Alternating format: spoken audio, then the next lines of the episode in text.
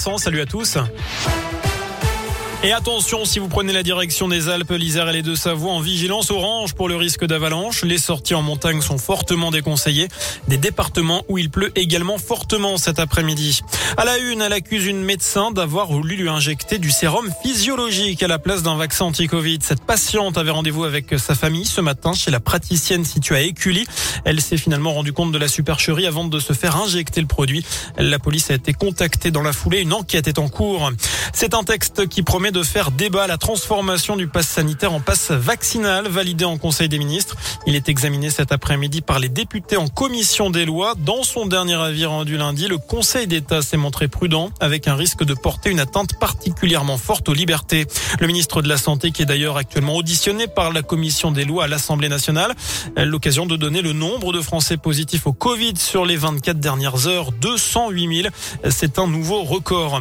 C'était attendu, c'est désormais confirmé. Discothèques ne rouvriront pas le 6 janvier prochain. Le ministre délégué au tourisme, Jean-Baptiste Lemoine, l'a affirmé ce matin. Les boîtes de nuit resteront porte close pour au moins trois semaines supplémentaires. On passe au sport et au foot. Pour commencer, l'Olympique lyonnais comptait 7 cas positifs au Covid. Information de l'équipe.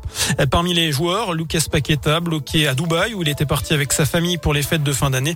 Des tests PCR doivent être pratiqués demain. Le club devait partir en stage en Espagne du 1er au 5 janvier.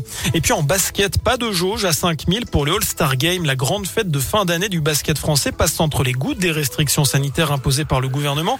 16 000 spectateurs sont donc attendus ce soir à Paris-Bercy pour un choc toujours spectaculaire avec le concours de dunk, le concours de tir à trois points et le match entre les meilleurs Français et étrangers du championnat de France. L'Asvel sera représenté sur le parquet par le meneur Eli Okobo. La star Chris Jones a dû déclarer forfait pour cause de Covid, tout comme l'entraîneur TJ Parker qui aurait dû coacher la sélection monde. Il est remplacé par le manceau Elric Delors, secondé par l'entraîneur de Saint-Chamond dans la Loire, Alain Tinet. Un beaucoup de projecteurs pour ce club proche de Lyon qui joue en premier. C'est la seconde division. Écoutez Alain Tinet. Moi, c'est ce que je trouve de bien, c'est que voilà, on parle de Saint-Chamond, on, arrive à situer un peu Saint-Chamond sur la carte de France maintenant, alors que c'était pas toujours le cas avant.